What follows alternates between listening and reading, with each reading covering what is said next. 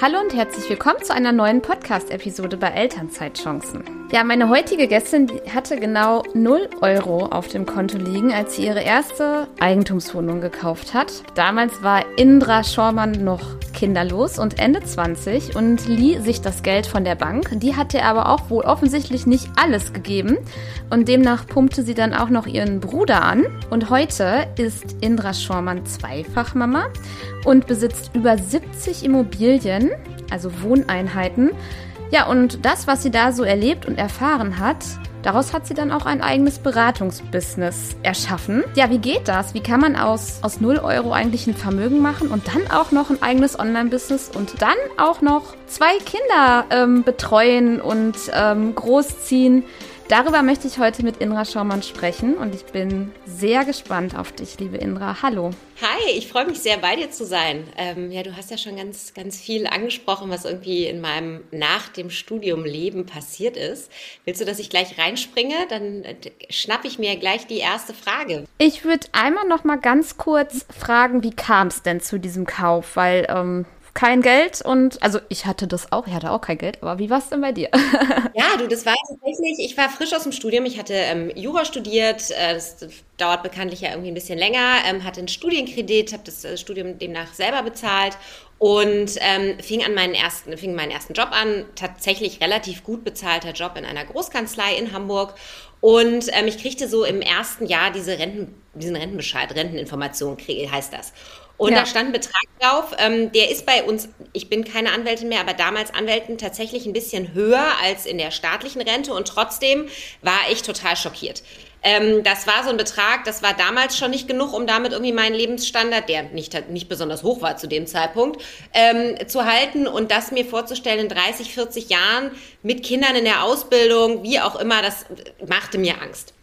Und ich war noch nie so ein Freund davon, ähm, irgendwie in Aktien zu investieren oder mich in diese kleinteiligen Investitionsthemen einzuarbeiten, was sicherlich auch daran lag, dass ich irgendwie nicht den richtigen Zugang fand ähm, und vor allen Dingen auch Aktien brauchst du ja irgendwie auch erstmal Geld, um anzufangen. Und das hatte ich tatsächlich nicht. Ähm, ich habe in den ersten, ersten Jahren meines Jobs ähm, es auch mit beiden Händen nach links und rechts rausgeworfen und äh, kriegte dann tatsächlich ähm, ein bisschen Angst, als ich diesen Bescheid sah und dachte, ich muss jetzt dringend was für meine Altersvorsorge tun. Und um mich rum sprachen wirklich viele Leute über Immobilien und zwar total unterschiedlich. Entweder wurden die Immobilien total verdammt, die bösen Vermieter, die Miethaie, ähm, die Blase platzt sofort. Ein Satz, den ich schon damals so häufig gehört habe, ähm, wie ich ihn heute jetzt auch wieder höre. Und dann aber auf der anderen Seite Leute, die schon total viel Immo-Erfahrung hatten, also entweder aus der Familie raus oder ähm, weil sie in dem Bereich gearbeitet hatten, häufig aber tatsächlich von den Eltern mitgegeben, weil die Eltern sich schon dafür interessiert haben, es schon Immobilienbestand in der Familie gab, die fanden Immobilien super und machten weiter. Und dann habe ich angefangen, mich zu informieren und ähm, ja, so ein bisschen tatsächlich Google zu lernen, weil es gab weder ja, Vorbilder in dem Bereich so oder so nicht. Frauen waren insgesamt in der Geschäftswelt damals, ist noch nicht so lange her, aber tatsächlich, ich glaube, es gab eine DAX-Vorständin und ansonsten ähm, hatte ich in meinem Job eine ganz tolle Frau, die meine Kollegin war, die ein Vorbild war, aber jetzt im ganzen Investitionsbereich hatte ich auch in meinem Beruf als Anwältin nur mit Männern zu tun. Und ähm, dann hatte ich relativ schnell herausgefunden, dass die Bank mir den Kaufpreis einer Wohnung komplett finanzieren würde. Das nennt man dann die sogenannte 100% Finanzierung. Äh, ich musste aber die Nebenkosten selber aufbringen. Und ich wusste, dass mein kleiner Bruder, der war immer schon ein bisschen sparsamer als ich und der hatte vor allen Dingen auch nicht so lange studiert, sondern früher angefangen zu arbeiten, ähm, etwas Geld gespart hatte, mit dem er gerne etwas machen würde. Und den habe ich dann on board geholt und habe ihm erklärt, was ich vorhabe. Und ähm, er sagte damals, ja, du also wirst schon wissen, was wir tun. Ich habe keine Zeit und auch tatsächlich nicht so wahnsinnig Interesse, mich da reinzufuchsen. Der Deal ist, ich gebe dir das Eigenkapital für diese ersten beiden Wohnungen. Das waren, also die erste Wohnung hat 120.000 Euro in Berlin gekostet, hatte keinen Makler. Das heißt, wir hatten 6% Grunderwerbsteuer und 2% Notar und Grundbuchkosten insgesamt 8%. Das waren ungefähr 9.200 Euro, die wir an Nebenkosten aufbringen mussten. Die hat mein Bruder dazu gesteuert. Und klar war, ab dem Moment muss ich alles machen. Ich muss die Wohnung suchen, ich muss die Wohnung verwalten Und wir hatten tatsächlich die Wohnung, die wir uns rausgesucht haben. Die Miete wurde nicht, reichte nicht komplett aus zu dem Zeitpunkt, um die Rate zu bezahlen, sodass jeden Monat 75 Euro dazugezahlt werden mussten. Das konnte ich aber aus meinem monatlichen Gehalt ganz gut machen. Das war auch mein Job. Wir rechnen tatsächlich nach zehn Jahren jetzt einmal ab und gucken, was ist das, was mein Bruder bezahlt hat, was ist das, was ich bezahlt habe. Und dann sind wir irgendwann einmal even und dann refinanzieren wir die Wohnung, die gehören uns auch beide noch zusammen und machen, ähm, machen damit quasi weiter.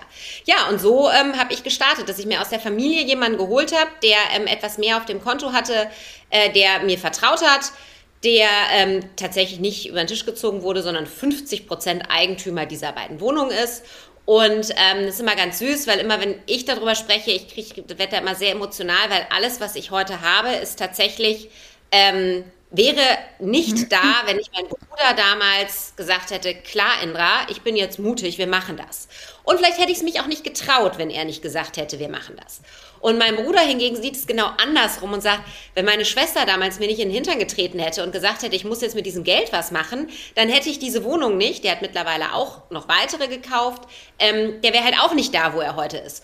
Und ähm, das ist einfach so ein ganz schönes Beispiel dafür, dass über solche Dinge sprechen, sich gegenseitig vielleicht Mut machen, gegenseitig auch die Ängste so ein bisschen, Gott, vor unserem ersten Notartermin, alter Verwalter, hatten wir beide Angst, das so ein bisschen gemeinsam zu durchleben, ähm, ja, das hilft zu starten. Und ähm, so hat es damals begonnen. Und ich habe dann mhm. tatsächlich zwei Wohnungen nicht aufgehört. Ja, genau. Du hast ja jetzt wirklich ein wunderbares äh, Portfolio. 77 oder bist du jetzt schon bei über 80? Ich finde es ganz schwer, so eine harte Zahl zu sagen, weil erstens, ich kaufe ja immer noch. Das heißt, ähm, immer dann, ähm, also ich kaufe, dann dauert es lange, bis der Nutzen-Lasten-Übergang ist, dann dauert es nochmal, bis ich Eigentümerin mhm. werde. Da bin ich immer in so einer Schwebephase wo, wo stehe ich genau und ich verkaufe zwischenzeitlich auch Wohnungen, sodass es immer so ein bisschen ähm, also ich kann es dir taggenau nicht sagen, aber wir sind irgendwo zwischen 73 und 75 Grad. Mhm. Okay, also ich fasse das kurz zusammen. Eigentlich war das Ziel, Altersvorsorge zu betreiben. Ich vergleiche es ein bisschen mit mir. Mein Ziel ist mit der Altersvorsorge net, nettes Beiwerk, aber eigentlich ist das Ziel von mir und meinem Mann. Wir haben, ähm, ich weiß gar nicht, ob ich mich jetzt traue, das öffentlich zu sagen, der habe ich es gesagt. Na gut, ich sage es jetzt einmal, zwölf Wohneinheiten. Monika, überleg mal, wie krass ist das? Du traust dich nicht darüber zu sprechen. Weißt du, wie lange ich mich nicht getraut habe, Wohnungen zu sprechen? Ja, weißt, weißt du warum? Die Leute denken immer alle, was, die haben so viel Wohnung. Was denken die eigentlich über dich, Indra? Die denken, du bist Millionärin. Ja, Problem und deswegen ist, bin ich ähm, da so verhalten. Total, ich verstehe das total und das ist auch ein Grund, warum ich das lange nicht gemacht habe. Und wir haben ja in Deutschland auch so oder so das Thema, dass Eigentümer ähm, und Eigentümerinnen immer so ein bisschen, wir haben halt auch sehr, sehr, sehr schlechte Eigentümerinnen in Deutschland. Und ähm, man übersieht, dass man als Vermieter halt auch wirklich also ich, ich mache das ja wahnsinnig gerne und man kann ja auch wirklich einen, Impact haben. Man kann ja auch irgendwie verantwortungsvoll Vermieter sein. Man kann das sicherlich auch anders machen. Ähm, und was wirklich, glaube ich, total wichtig ist, ähnlich wahrscheinlich wie bei dir, ja, irgendwann sind diese Wohnungen vielleicht abbezahlt, vielleicht verkaufe ich irgendwann die Hälfte und bezahle dann den Rest damit ab, aber zum jetzigen Zeitpunkt sind diese Wohnungen einfach hardcore verschuldet. Also ähm, es ist nicht mhm. einfach so, dass ich da 75 Wohnungen liegen habe. Ich habe einfach 75 Darlehen laufen. Und ähm, ja. mit der harten Verschuldungsquote, wie ich das gemacht habe, sind diese Darlehen halt auch alle bei 95 bis 110 Prozent des Kaufpreises. Klar, die Wohnungen haben alle in den letzten Jahren stark an Wert gewonnen, das ist vollkommen richtig. Jetzt, wenn ich sie jetzt verkaufen würde, weiß ich nicht, wie viel ich dafür bekommen würde. Also es ist nicht so, dass ich jetzt ähm, morgens den Dagobert Duck mache, äh, sondern da steht ein Wert an Wohnungen und auf der anderen Seite stehen die Banken, die, bei denen ich einfach eine horrende Schuldensumme habe. Genau. Die Leute sehen es nicht, wenn man darüber redet. Also das sehen die ja nicht. Die sehen ja nicht die roten Zahlen. Ähm, die Leute trauen sich aber auch nicht. Aber das ist, glaube ich, das, was wir vermitteln wollen. Das ist, glaube ich, tatsächlich genau. das, was wir vermitteln wollen, dass, wir, dass man ähm, es eine totale Chance sein kann. Und ähm, ich bin groß geworden mit diesem Mantra, man hat keine Schulden. Und selbst der Kredit fürs Haus meiner Eltern war ähm, auch zu Hause, es war eher belastend. Und ich musste sehr, sehr hart lernen, dass es gute und schlechte Schulden gibt. Und natürlich sind die Schulden, die ich für ein Auto, was ich mir kaufe und dort einen Kredit aufnehme, hm, das sind vielleicht nicht so gute Schulden. Oder wenn ich einen Urlaub mit einem Kredit finanziere, das sind definitiv keine guten Schulden. Und äh, wenn ich ähm, über meine Verhältnisse lebe und unbesicherte Verbraucherdarlehen aufnehme, sind das auch keine guten Schulden, kann ich auch echt nur von abraten, weil das finden Banken für Immobiliendarlehen dann auch wirklich blöd. Aber ich nehme diese Schulden ja auf, um das Geld der Bank für mich arbeiten zu lassen. Und mhm. wir wollen gar nicht zu sehr in diese, diese, diese technische Detailtiefe des Fremdkapitalhebels gehen.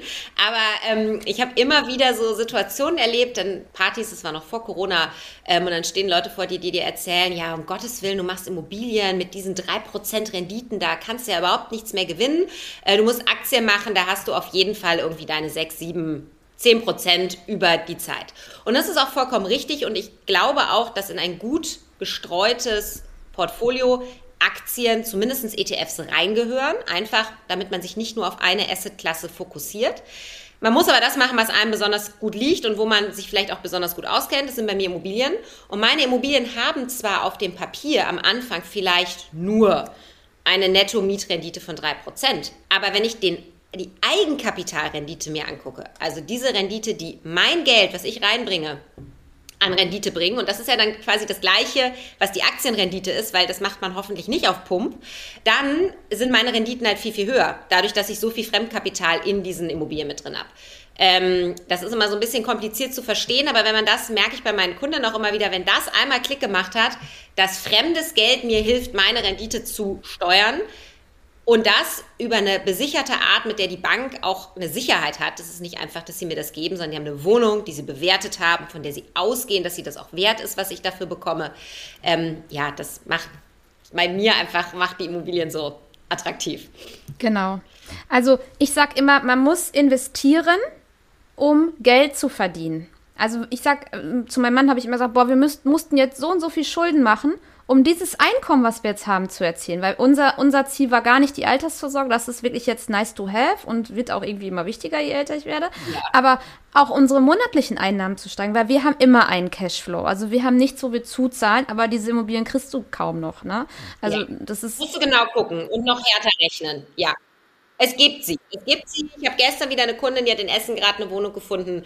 Die ist ähm, direkt Cashflow positiv ja, ich helfe ja nicht dabei, die Wohnung zu finden. Das ist ein ganz wichtiger Aspekt. Ich habe ganz viele Kunden, die das gerne hätten, dass ich ihnen die Wohnung gebe. Mhm. Das mache ich tatsächlich nicht und zwar aus einem ganz wichtigen Grund.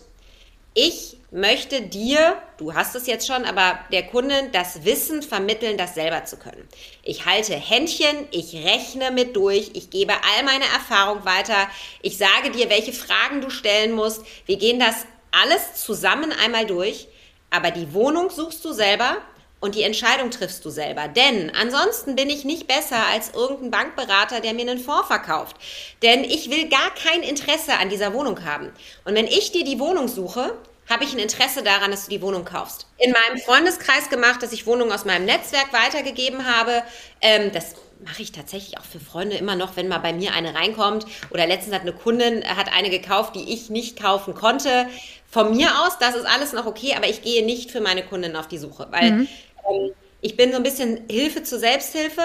Denn in zehn Jahren, wenn die erste Refinanzierung ansteht oder der erste Mieterwechsel kommt oder eine Sonderumlage ansteht, bin ich hoffentlich noch da, aber wir wissen das nicht. Und ähm, vielleicht habe ich dann beschlossen, mit meinen Kindern irgendwie in Costa Rica äh, das Aussteigerleben zu führen und bin telefonisch nicht mehr erreichbar. Und dann musst du genau wissen, warum habe ich das gemacht. Und wenn die Märkte crashen, das ist bei den Aktien genau das Gleiche, du kannst nur ruhig bleiben, wenn du weißt, was du tust. Ich werde im Moment immer wieder gefragt, ob ich nicht total Angst habe.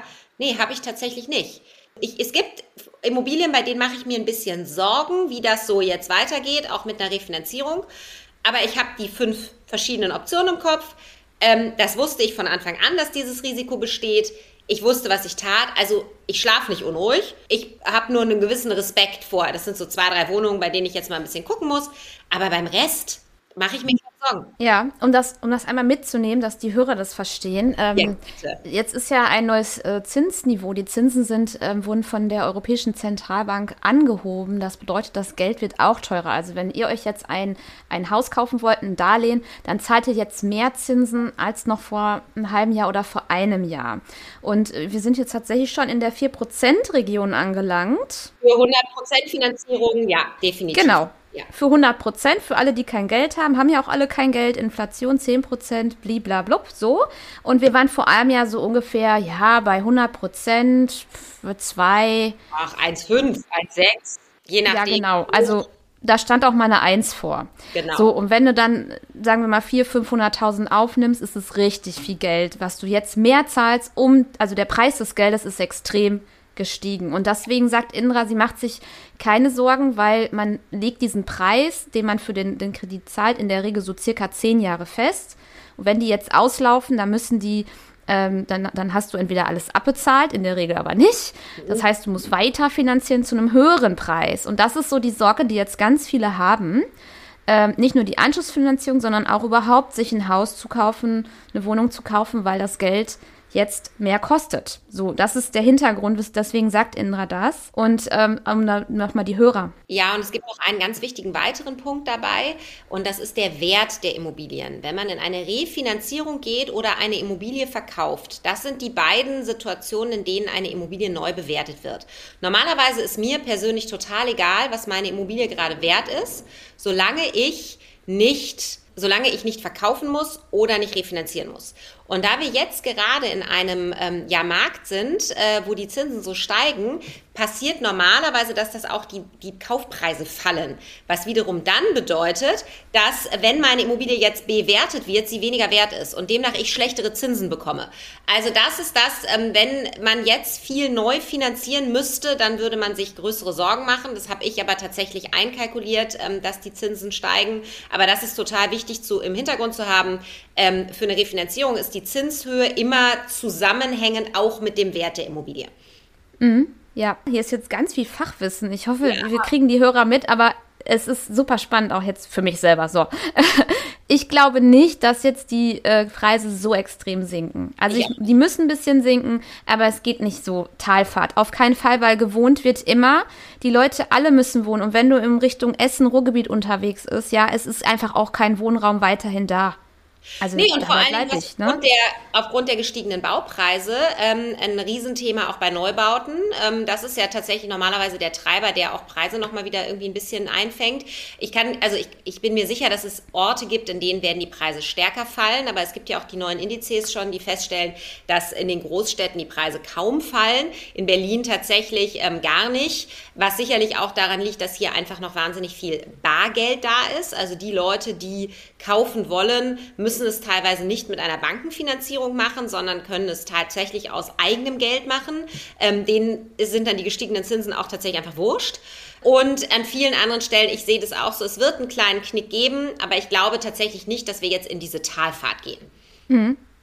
Ich könnte ewig über dieses Thema reden. Ja. Ich möchte aber gerne einmal, weil damit der Hörer auch jetzt weiß, was er denn jetzt davon hat, Altersvorsorge in Immobilien, eine sehr, sehr kluge Nummer. Du hast kein Geld und du kannst aus 0 Euro ein Vermögen erschaffen. Ich weiß, das ja. klingt so ein bisschen dubios, aber mhm. ne, ein Hebel. Du kannst hebeln genau.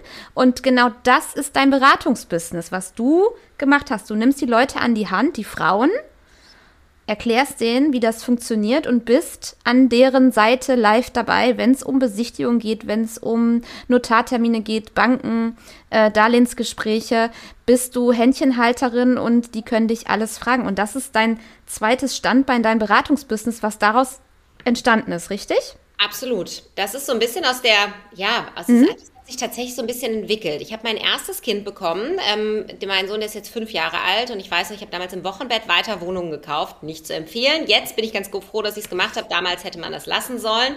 Und bin danach zurück in meinen Angestelltenjob bei einer Bank gegangen, mich als Rechtsanwältin gearbeitet, äh, auch im Verbraucherdarlehensbereich. Also das passte alles ganz gut. Und ähm, dann habe ich das zweite Kind bekommen und wir sind nach Berlin gezogen. Und ich hatte zu dem Zeitpunkt äh, aus dem Bekannten- und Freundeskreis immer wieder Anfragen, sag mal, Inra, kannst du uns nicht helfen? Wir wollen starten, du weißt doch, wie es geht, du hast es gemacht. Und mir hat es wahnsinnig viel Spaß gemacht, ähm, dabei zu unterstützen, diese ersten Schritte zu machen. Das sind meistens Leute gewesen, die sogar schon Ahnung von Immobilien hatten, die, die wussten, wie man investiert und die diese, ja, diesen Sparing-Partner brauchten, um diese ersten Schritte zu machen. Und dann merkte ich irgendwann, ich machte abends um elf den Laptop noch auf und hatte irgendwie Spaß dran und dachte, ja, also ich habe meinen alten Job auch sehr gern gemacht, aber so gern dann doch nicht. Vielleicht ist das was, was ich ähm, ja vorantreiben muss. Und dann habe ich irgendwann auch bemerkt, dass fast alle meine Kunden damals männlich waren. Und immer wenn ich so auch irgendwo auf Veranstaltungen oder so sprach, teilweise für reine Frauenveranstaltungen, wurde ich danach von Männern angerufen und die Frauen sagten, ja, das mit der Altersvorsorge macht mein Mann. Und dann dachte ich, nee, das ist tatsächlich ja nicht der Grund, warum ich damals angefangen habe. Ich habe angefangen, um unabhängig zu werden. Und zwar unabhängig von der staatlichen Rentenversicherung, unabhängig von meinem Angestelltenjob. Also falls ich keine Lust mehr habe, den zu machen, dann habe ich immer noch irgendwie ein bisschen passives Einkommen, um etwas anderes zu machen und tatsächlich auch unabhängig als Frau zu sein. Das ähm, müssen ja gar nicht immer von der Trennung ausgehen, aber es kann ja auch einfach, es können ja auch andere schreckliche Dinge im Leben passieren, dass ich weiß, wo unser Geld ist, dass ich weiß, wie es angelegt ist und dass ich im Notfall mich auch selber komplett darum kümmern kann. Und so habe ich dann den Fokus tatsächlich auf Frauen gelegt. Ähm, weil mein Eindruck, äh, das wird immer wieder bestätigt, äh, Frauen bei der Investition einfach ein bisschen anders ticken. Die brauchen andere Ratschläge. Die sind an vielen Stellen intuitiv wahnsinnig gut und trauen sich das dann aber nicht, wo ein Mann, der investiert, an anderer Stelle vielleicht ein bisschen gebremst werden muss oder nochmal gesagt werden muss, das müssen wir jetzt, glaube ich, nochmal rechnen, da sind wir ein bisschen eng. Und die Frau ist von Anfang an vielleicht einfach ein bisschen vorsichtiger. Das klingt jetzt sehr klischeehaft, ähm, das ist aber tatsächlich äh, uns an vielen Stellen einfach über Generationen anerzogen worden. Und ähm, demnach ja, ist da der Fokus auf Frauen entstanden. Und mittlerweile es gibt bei mir du kannst also ganz offline ähm, kannst Workshops buchen äh, die du die du jederzeit wann du möchtest dir angucken kannst. Du kannst One-on-One-Beratung bei mir buchen wo ich wirklich an deiner Seite bin. Bist du dann also ich habe tatsächlich eine ganz gute Abschlussquote. Die Mädels haben würde ich sagen von 100 haben 95 dann auch tatsächlich eine Wohnung gekauft und du kannst, das ist mein neues kleines Herzensbaby, ähm, der Project Treehouse Circle. Da bist du Mitglied in diesem Circle und hast äh, nicht nur die Möglichkeit, regelmäßig Fragen zu stellen, sondern hast auch jeden Monat einen Expertinnen-Chat und einen Live-Chat mit mir, sodass du, wenn du zum Beispiel auf der Suche bist und immer nur mal zwischendurch ein paar Fragen stellen willst, dort total gut aufgehoben bist. Ja, und das passierte tatsächlich, ohne dass ich gründen wollte, sondern das ist so, ja, es ist passiert aus der Elternzeit raus. Das war ein gruseliger Moment, die Kündigung einzureichen, aber ich habe es, glaube ich, keinen Tag bereut. Das ist super aus der Elternzeit raus. Also es passt ja genau hier in diesen Podcast. Du hast eine Firma gegründet, ne? Die Project Treehouse GmbH. Darunter findet man, also das ist dein. Du findest mich unter project-treehouse.de. Da hast du eine, hast du die Homepage, die mhm. ist allerdings tatsächlich, also da kannst du es nachlesen. Ähm, das meiste passiert bei Instagram und da teile ich auch wirklich viele, viele, viele einfach umsonst Tricks und Tipps aus meinem Vermieteralltag. Ähm, da ist ganz viel Content für jeden, der noch nicht so richtig weiß, was er machen will. Da kann man tatsächlich ähm, ganz viel mitnehmen. Jetzt habe ich eine Frage. Ich bin gespannt, ja. was du antwortest. Kommen denn da auch, auch Menschen, sag ich jetzt mal, also beide Mann und Frau, die in der Elternzeit sind, auf dich zu? Also wie realistisch ist es? Total. Hm? Ich bin ein ganz großer Freund davon, die Elternzeit zu nutzen, um die Finanzen neu zu regeln. So, da muss man eine Sache ja. wissen. Wenn man Elterngeld bekommt, ist man tatsächlich erstmal nicht finanzierbar. Denn Banken sehen den Elterngeldbezug ein bisschen wie Arbeitslosengeld und ähm, das heißt zunächst erstmal, du bekommst keinen Kredit. Wenn du schon ein Schreiben vom Arbeitgeber hast, dass du innerhalb der nächsten sechs Monate zu einem bestimmten Betrag wieder einsteigst, sehen Banken das anders. Ähm, allerdings, und das ist tatsächlich auch so, wie mein Mann und ich das gemacht haben, man muss ja nicht das Darlehen immer alleine aufnehmen. Man kann das Darlehen ja auch, und viele Banken erwarten das sogar, mit seinem Partner zusammen ja. aufnehmen. Und wenn der Partner noch weiter Geld verdient und nicht in der Zeit auch Elterngeld bekommt, dann ist es für Banken wieder in Ordnung. Da muss nur die Haushaltsrechnung stimmen. Und ich finde, also es ist jetzt ja nicht so, dass wir in der Elternzeit ohne Ende Zeit haben, aber man hat ja schon Zeit, sich nochmal grundlegend zu überlegen, wie läuft das hier zu Hause, wer übernimmt welche Pflichten, bin ich, ist es wirklich so, dass wir 50-50 alles machen, wie wir uns das ganz wunderbar vorher vorgestellt haben? Oder ist alleine dieses Jahr, was ich jetzt in Elternzeit bin, schon ähm, auf meine zukünftigen Gehälter einfach stark ausschlaggebend? Und deshalb finde ich die Elternzeit einfach toll zu starten. Man kann ähm, nach Immobilien schauen, man kann Besichtigungen machen, tatsächlich Baby in die Trage und los geht's. Ähm, das klingt jetzt vielleicht einfacher, als es manchmal übermüdet dann ist. aber es gibt einem ein wahnsinnig gutes Gefühl. Und auch das Gespräch mit dem Partner oder der Partnerin zu suchen. Und ähm, also es ist sehr persönlich, aber wir haben tatsächlich in beiden Elternzeiten hat mein Mann alle Darlehen für mich mit unterschrieben. Das war so ein bisschen unser Deal dafür, dass ich das Jahr zu Hause bleibe und mich um die Kinder kümmere und tatsächlich auch nachträglich mehr ähm, zu Hause in der, in der Kinderbetreuung, in der ja, Care-Arbeit Sorge übernehme. Und dafür ist er halt ins Risiko gegangen, weil ich das alleine zu dem Zeitpunkt nicht konnte. Und so konnte ich auch in der Elternzeit weiter investieren. Ja, die Frage, die sich da automatisch jetzt für mich natürlich stellt, ist auch, hatte er auch einen Eigentumsanteil? Weil dann wäre dann so ein bisschen so ein Ausgleich. Wenn er jetzt keinen Eigentumsanteil hatte, aber ähm, im Darlehen steht als Mitkreditnehmer, dann kann man das ja schon so sehen als Ausgleich für deine Care-Arbeit. Total. Also wir haben äh, das ein bisschen unterschiedlich. Es gibt Wohnungen, die uns zusammengehören, tatsächlich. Ähm, die, die ich in der Elternzeit gekauft habe, gehören mir alleine. Stehe ich alleine im Grundbuch drin. Ähm, oder sie hat meine vermögensverwaltende GmbH gekauft. Ähm, demnach, das ist total Ausgleich für diese Dinge gewesen, ganz klar. Äh, man darf aber nicht vergessen, mein Mann und ich sind verheiratet. Wenn man verheiratet Wohnungen zusammen kauft, ist tatsächlich ziemlich egal, wer im Grundbuch steht. Wenn es irgendwann auseinandergeht, ähm, ist die Wohnung im Zugewinnausgleich drin.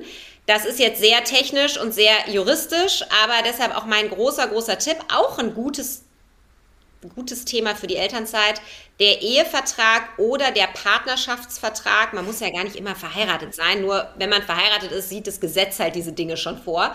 Ähm, das mal einmal zu durchdenken und zu überlegen, es ist alles super, wir haben eigentlich alle vor, für immer zusammen zu bleiben, aber es fühlt sich ganz gut an, wenn es geregelt ist. Und insbesondere, wenn man anfängt, Immobilien zu kaufen, macht es auch wirtschaftlich Sinn, das zu regeln, denn da kommen wir zurück zu dieser Situation von eben. Man möchte nicht dazu gezwungen sein, Immobilien zu verkaufen.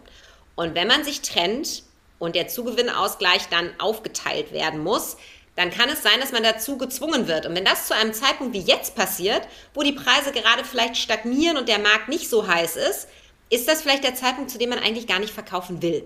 Und deshalb macht so ein Vertrag, wie auch immer man den dann ähm, partnerschaftlich macht, Sinn, was passiert mit den Immobilien, wenn man nicht mehr zusammen sein möchte. Daher auch das ähm, mhm. ein Eltern super Elternzeitthema, einfach mal zu gucken, wie ist es mit einem Unterhalt, wenn man nicht mehr zusammen ist, wie ist es mit äh, Immobilien, gemeinsamer Vermögensvorsorge. Ähm, einmal das Thema durchspielen, Testament, tatsächlich, ich weiß, wir haben da alle keine Lust zu, das zu machen, aber das ist man irgendwie auch so fast seinen Kindern ein bisschen schuldig, das zu tun, wenn man dann äh, Kinder hat. Ähm, und wenn man keine Kinder hat, äh, wusste ich auch nicht, und man gemeinsam Eigentum hat, ist das Testament noch wichtiger, denn solange man keine Kinder hat, erben. Dann kriegt die, die Schwiegermutter. Was ich persönlich ja. überhaupt nicht schlimm finden würde, aber es würde wahrscheinlich bedeuten, dass ich trotzdem jemanden ausbezahlen muss, was wiederum bedeutet, dass ich die Immobilie verkaufen muss. Und ich habe sie doch mit meinem Mann oder Freund dann gekauft, damit ich da drin wohnen bleiben kann. Daher auch da, es gibt da sehr viele äh, Tücken, die ähm, gut sind, wenn man die mal einmal durchdenkt. Und ähm, Testament, Ehevertrag, Vorsorgevollmacht, all solche Themen, so unangenehm sie sind, ich kann aus eigener Erfahrung sagen, es ist ein so geiles Gefühl, wenn es alles geregelt ist. Ich war am Montag bei der Operation und die fragten alle, ja, Vorsorgevollmacht haben sie nicht. Und ich so, doch, doch, alles mein Mann, alles geregelt, liegt alles zu Hause ich hatte eine Vollnarkose, deshalb fragen die das immer, weil die immer wissen wollen, wie, wie es dann aussieht. Und ich glaube, die Ärzte haben mich angeguckt, als ob ich irgendwie vom Mond wäre, dass wir das alles hatten. Aber es war so, also es, ich wusste halt, es ist alles geregelt. Ich muss mir keine Sorgen machen. Das sind so Themen, das sind so wirklich unschöne Themen, ne? Aber es ist wichtig, absolut. Eine Sache habe ich noch. Ich möchte noch einmal ganz klar darauf, auch jetzt für die Hörerinnen, die das jetzt hören, wenn ihr zu Hause seid und ihr macht den Löwenanteil der Care-Arbeit, ihr habt beruflich zurückgesteckt es ist eine sehr kluge Sache, wie Indra das gesagt hat, vielleicht zusammen mit eurem Mann in eine Immobilie zu investieren, die euch dann gehört, aber als Ausgleich für diese Arbeit. Warum nicht? So ein Ausgleich schon zu schaffen in irgendeiner Form finde ich super. Also finde ich wichtig, ne? Total. Und, und ich glaube, das ist das, worüber man nachdenken muss. Die Immobilie ist natürlich die eine Möglichkeit. Ich glaube, das Wichtigste ist, dass man sich hinsetzt und überlegt, wie gleichen wir das aus? Natürlich, ich habe das, ich habe das ja nicht, bin nicht dazu gezwungen worden. Ne? Ähm, also ich habe, ich habe das auch, sehr, ich habe das sehr genossen und ich genieße das nach wie vor jeden Tag, dass ich ta tagsüber einfach mehr Zeit mit den Kindern verbringe. Aber es ist halt, es ist unbezahlt. Es, also monetär unbezahlt. Ich kriege natürlich viel zurück, außer wie heute Morgen, wenn ich irgendwie wegen des falschen Schuhs eine halbe Stunde angeschrien werde. Ähm, aber auch das gehört dazu. Äh, dass man, dass man schaut, wie macht man das finanziell fair. Und ich, ich kenne da total viele Konstrukte. Ich kenne, ähm, das hängt ja auch immer von den eigenen finanziellen Möglichkeiten ab. Ich kenne Paare, bei denen verdient der Mann sehr, sehr gut. Der zahlt richtig ein, also Gehalt, das klingt jetzt irgendwie blöd, aber ein Gehalt an seine Frau, ähm, mit dem die machen kann, was sie will und in die Darlehen steigt damit ein, weil dieses Gehalt von ihm für die Banken nicht zählt. Und dann kenne ich andere, die haben ein Taschengeldmodell. Klingt auch irgendwie erstmal wertend, aber ist überhaupt nicht so, sondern beide kriegen aus dem gemeinsamen, das Gehalt geht auf ein gemeinsames Konto und beide kriegen den gleichen Betrag daraus und es wird gemeinsam in ETFs investiert und die Frau weiß aber, wo alles liegt. Da wird regelmäßig abends drüber gesprochen. Es ist nicht so, hier ist das Geld, Spatz, mach mal, sondern das ist eine gemeinsame Thematik. Ähm, ich, ich bin gar nicht da unbedingt dafür, dass man das trennen muss, aber ich glaube, man muss wahnsinnig viel darüber sprechen. Und man muss auf Augenhöhe das Wissen darüber haben. Denn, und das ist, auch das, da möchten wir nicht drüber nachdenken, aber es gibt die Situation, wo ein Partner plötzlich einfach am nächsten Tag vom Auto überfahren wird. Und wir wollen ja gar nicht davon sprechen, dass er dann möglicherweise für immer fort ist, sondern es reicht ja, dass er sechs Monate im Krankenhaus irgendwie sch schwer verletzt liegt. Und wenn ich dann, dann habe ich genug andere Themen. Dann habe ich Kinder, dann habe ich Krankenversicherung, dann habe ich emotionale Themen, das ist, das ist alles schon schlimm genug. Wenn ich dann erst anfange, den Ordner zu suchen, in dem vielleicht mein Mann die Risikolebensversicherung abgelegt hat, und das ist jetzt banal gesagt, oder den Ordner suche, wo die eine Immobilie ist, die irgendwo in Magdeburg ist, wo irgendwie der Mieter jetzt auszieht und ich mich plötzlich drum kümmern muss, dann ist das zu spät. Das muss ich mhm, vorher. Genau. Und deshalb ganz, ganz großes Appell, ähm, kümmert euch drum. Tatsächlich. Es macht Arbeit, aber es nimmt auch Arbeit. Man muss nicht, man muss nicht 70 kaufen, ne? Es reichen zwei, drei. Mhm. Ja, oh, ich will auch irgendwann mal 70 haben. Ich finde das ja. cool. Vielleicht dann nicht alles einzeln, ja. ähm, sondern dann in, in, in tatsächlich einem Haus. Aber das ja. kommt vielleicht bei mir dann nächstes Jahr. Cool. Ähm, ich möchte einmal noch mal auf deine ähm, äh, jetzt auf deine Mutterschaft eingehen. Ja. Du hast zwei Kinder und du hast das während der Elternzeit ähm, ja, aufgebaut und gekündigt, hast du deinen Job bei der Bank. Ähm, ja, das war alles bestimmt ganz einfach und du warst auch sofort äh, voll drin. Ja, Erzähl mal, also wie ist das? Wie, wie hast du wie hast du es aufgebaut? Hattest du Plan von Online-Marketing, wie du Leute findest? Kamen die sowieso zu dir und wie arbeitest du heute? Also ich hatte totales Glück, dadurch, dass ich ähm, aus dem Bekanntenkreis diese ersten Kunden hatte, die tatsächlich dann irgendwann gesagt haben, Inhalt, also sorry, aber du machst das jetzt hier die ganze Zeit, wir müssen dich ja irgendwie dafür bezahlen. Und ich irgendwann ähm, über mein, es, die Finanzierungen sind immer über meine Finanzvermittlerin, bei der ich alle Finanzierung gemacht habe. Und irgendwann war dann halt klar, wenn Kunden von mir kommen, würde ich da auch einen Teil irgendwie mit verdienen. Ähm, das war tatsächlich so, dass ich von Anfang an schon ein bisschen Geld verdient habe. Das hat mir natürlich geholfen und mir haben natürlich meine Immobilien den Vorteil gegeben, dass ich immer einen ganz kleinen, das ist wirklich noch weit davon entfernt, dass ich davon leben kann, aber einen kleinen monatlichen Zusatz-Cashflow hatte, der es mir etwas leichter machte. Demnach, ich habe vor, boah, zehn Jahren mal überlegt zu gründen und hatte tatsächlich auch schon Design und alles irgendwie fertig und habe das neben dem Job gemacht und es hat einfach nicht funktioniert. Und ich habe tatsächlich für das Thema auch nicht so gebrannt. Und demnach in diesem, Was war das für ein Thema? Ich, das, war, das war kurz um unsere Hochzeit rum. Ich hatte das Gefühl, man bräuchte dringend mal eine Plattform für diese ganzen Hochzeitsdienstleister und Fotografen und wo man das alles sucht. Das hätte sicherlich auch einen guten Markt mhm. gehabt, aber es war absolut nicht möglich, das ähm, neben meinem damals noch Großkanzleijob zu machen. Und das ist dann auch ziemlich schnell im Sande verlaufen. Das hatte ich aber top durchgeplant, bevor ich gestartet bin. Und dann bin ich nie gestartet. Und dieses Mal bin ich halt immer zwei Schritte gestolpert und vielleicht nochmal einen halben zurück und nochmal wieder gestolpert und ähm, habe es einfach gemacht und habe mich gezwungen, sehr, sehr mutig zu sein. Und äh, komplett ungeplant war es natürlich nicht, weil ich einfach schon immer ein bisschen Geld verdient habe und halt das Thema zu 100 Prozent durchsteige. Aber ich hatte keine Ahnung von Online-Marketing. Als ich meinen ersten Instagram-Post gesetzt habe, du, äh, ich habe privat, glaube ich, noch nie irgendwas gepostet. Das war alles ganz gruselig. Und da habe ich mir tatsächlich so ein bisschen versucht, meinen Perfektionismus zu nehmen und zu sagen, ich probiere das jetzt. Was passiert im schlimmsten Fall? Ich stampfe das wieder ein. Und ähm, solange ich Spaß dabei habe, und das ist tatsächlich auch das, was ich immer wieder mhm. merke, wenn jemand für etwas, was er tut, brennt, kommt es automatisch, dass es irgendwann erfolgreich ist. Äh, wenn man ein bisschen Fokus drauf, drauf legt, dass es nicht nur ein Hobby ist. Ähm, daher das, also wenn ihr irgendwas habt, und also bei mir sind es jetzt Immobilien, aber irgendwas habt in der Elternzeit, wo ihr sagt, das ist mein Thema, da habe ich mega Bock drauf, da wollte ich immer schon mal ran, dann seid mutig und geht los. Und ich habe dann mit meinem Arbeitgeber damals gesprochen. Die hatten mir sogar ein ganz, zwar im ersten Corona-Jahr ganz wunderbar angeboten. Ich hätte aus Berlin weiterarbeiten können. Also man kann tatsächlich sagen, ähm, das war sehr, das war eh ein toller Arbeitgeber. Ähm, das war alles, das war alles gut. Aber äh, ich habe dann immer gesagt, nee, jetzt ganz oder gar nicht. Und dann ähm, habe ich eine Kündigung geschrieben und wir haben uns getrennt. Ja, das war gruselig und aufregend und ich hatte sehr viel Angst. Aber ich hatte auch von meinem ersten Immobilienkauf sehr viel Angst. Also ich habe auch heute noch, ich denke bei jeder Immobilie, die ich kaufe, das ist der Sargnagel an meinem Portfolio. Ähm, einfach, weil das hört halt nicht auf. Ja. Man hat immer Angst. Ja, und Angst ist ja irgendwie auch, Angst ist ja auch ein hm. Zeichen hm. dafür, dass, dass man etwas tut, was möglicherweise man nicht weiß, wie der Ausgang ist. Das ist Risiko eingehen. Und nicht umsonst ist der Bundesschatzbrief sehr niedrig bezinst und sehr risikoreiche Investitionen sehr hoch bezinst. Ein bisschen Risiko gehört leider dazu. Wichtig ist nur, dass man es einschätzen kann und dass man genau weiß, was man tut.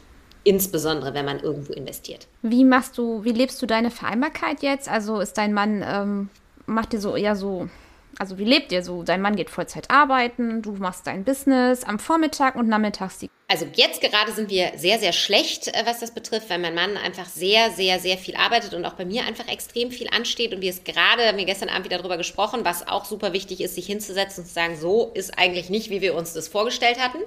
Ähm, aber normalerweise ist es so, mein Mann arbeitet Vollzeit. Ähm, ist aber relativ flexibel, wenn bei mir Themen anfallen. Deshalb für mich war Corona als Gründungsjahr Gold wert. Erstens, weil jeder akzeptiert hat, dass meine beiden Kinder im Hintergrund sind, wenn wir telefonieren. Und zweitens, weil mein Mann die ganze Zeit zu Hause war. Und wenn ich einen wichtigen Call hatte, konnte ich sagen, so, jetzt kommst du aus deinem Kämmerlein mal einmal raus hier sind die Kinder und ähm, jetzt darf ich eine Stunde in Ruhe telefonieren. Das wäre tatsächlich mit einem normalen Job im Büro bei ihm die ganze Zeit nicht möglich gewesen. Und jetzt ist es so, ich ähm, würde sagen, ich arbeite so von wahrscheinlich Viertel von neun. Also ich, wir teilen uns auf, wer die Kinder wegbringt morgens. Ähm, mal besser, mal schlechter. Und ähm, dann so bis um drei, dann sammle ich die Kinder ein. Das ist so mein, mein Arbeitsblock. Je nachdem, ähm, wie viel morgens äh, aus meinem Portfolio angefallen ist, muss ich auch abends noch mal ein bisschen ran. Aber tatsächlich würde ich sagen, ähm, kriege ich das relativ gut hin. Ähm, es gibt Stressphasen, insbesondere mit Krankheiten oder jetzt diese Woche mit der Operation, wo dann alles so ein bisschen zusammenfällt.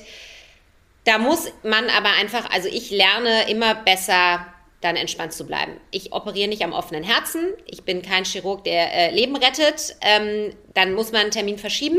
Das ist blöd, das ist nicht mein Anspruch, aber dann ist das leider so. Und äh, tatsächlich haben die Kinder immer Vorrang. Ja, und das ist so, wie ich es wie ich's lebe. Und das hätte ich mit meinem normalen Job so nicht gekonnt. Also das ist äh, tatsächlich diese Flexibilität, die ich dadurch habe. Letzte Woche, Max war zwei Tage krank, ja, dann bin ich jetzt zu Hause. Und dann werden halt alle Termine abgesagt und dann wird sich ins Bett gekuschelt.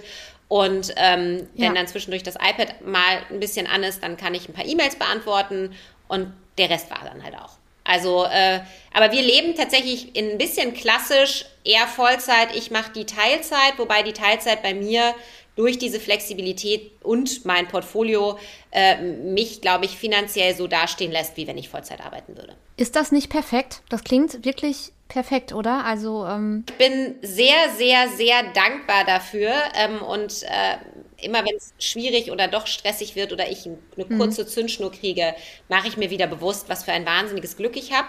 Ist natürlich nicht nur Glück, ich habe mir das natürlich auch irgendwie hart erarbeitet, aber die Situation, die wir jetzt so haben, ja, da bin ich einfach sehr, sehr dankbar für. Ja, okay, ich würde, könnte ewig reden. Ja. Ich komme jetzt zur Abschlussfrage und zwar die lautet, ja. hast du drei Tipps für Zuhörerinnen? Ich weiß nicht, ob du in Gründung gehen willst oder in Vermietung. Das darfst du dir aussuchen. Welche drei Tipps gibst du den Hörerinnen mit? So, als allererstes, mach dir einen Überblick über deine Finanzen und was du möchtest. Das ist das Aller, Allerwichtigste.